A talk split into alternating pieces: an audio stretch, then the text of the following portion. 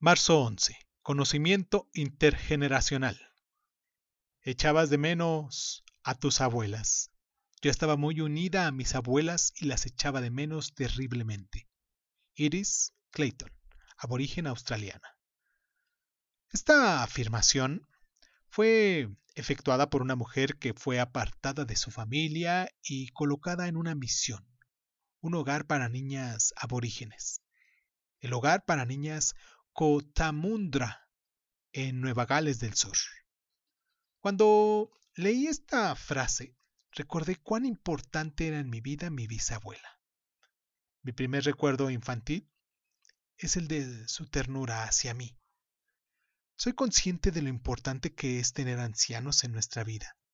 Nuestros abuelos y abuelas poseen mucha sabiduría que abarcan mucho tiempo.